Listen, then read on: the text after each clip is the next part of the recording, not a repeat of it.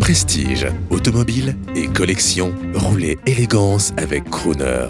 François Alain pour euh, Croner Radio. Je pense que je pense qu'aujourd'hui, ce qui, ce qui est manifeste, c'est le fait qu'en France, il y, a il y a une vraie passion pour l'automobile qui existe depuis toujours, mais qui revient peut-être encore plus en force aujourd'hui parce que nos, nos, politiciens, euh, de quelque bord qu'ils soient d'ailleurs, sont, euh, un peu autophobes de, façon euh, pas forcément bien raisonnée et bien, réaliste par rapport à la vraie réalité des envies et, des pratiques des gens. Et je pense qu'aujourd'hui, on se replie aussi un petit peu vers la voiture de collection parce qu'on on va vers une séparation entre d'un côté le véhicule usuel de tous les jours qui peut être très techno, très moderne, très, formidable je dirais en termes de contenu et d'usage et puis un véhicule passion euh, qui est soit une voiture de sport, soit une voiture de collection, soit les deux à la fois. Donc on, va vers une séparation de tout ça. C'est deux choses comme, en fait, qui sont différentes et complémentaires. L'un n'empêche pas l'autre.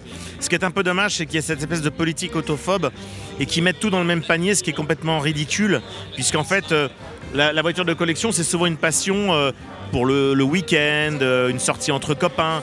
Donc le kilométrage fait par an par la quasi-totalité des collectionneurs, il est ridiculement faible. Donc c'est un faux problème. Il faut laisser les gens vivre, il faut les laisser vivre leur passion. Ce qui leur plaît, c'est de restaurer une voiture, c'est de retrouver les morceaux qui manquent. C'est voilà, donc euh, on passe finalement pas tant de temps que ça à rouler et, euh, on passe surtout beaucoup de temps à, les restaurer. C'est ça qui est sympa.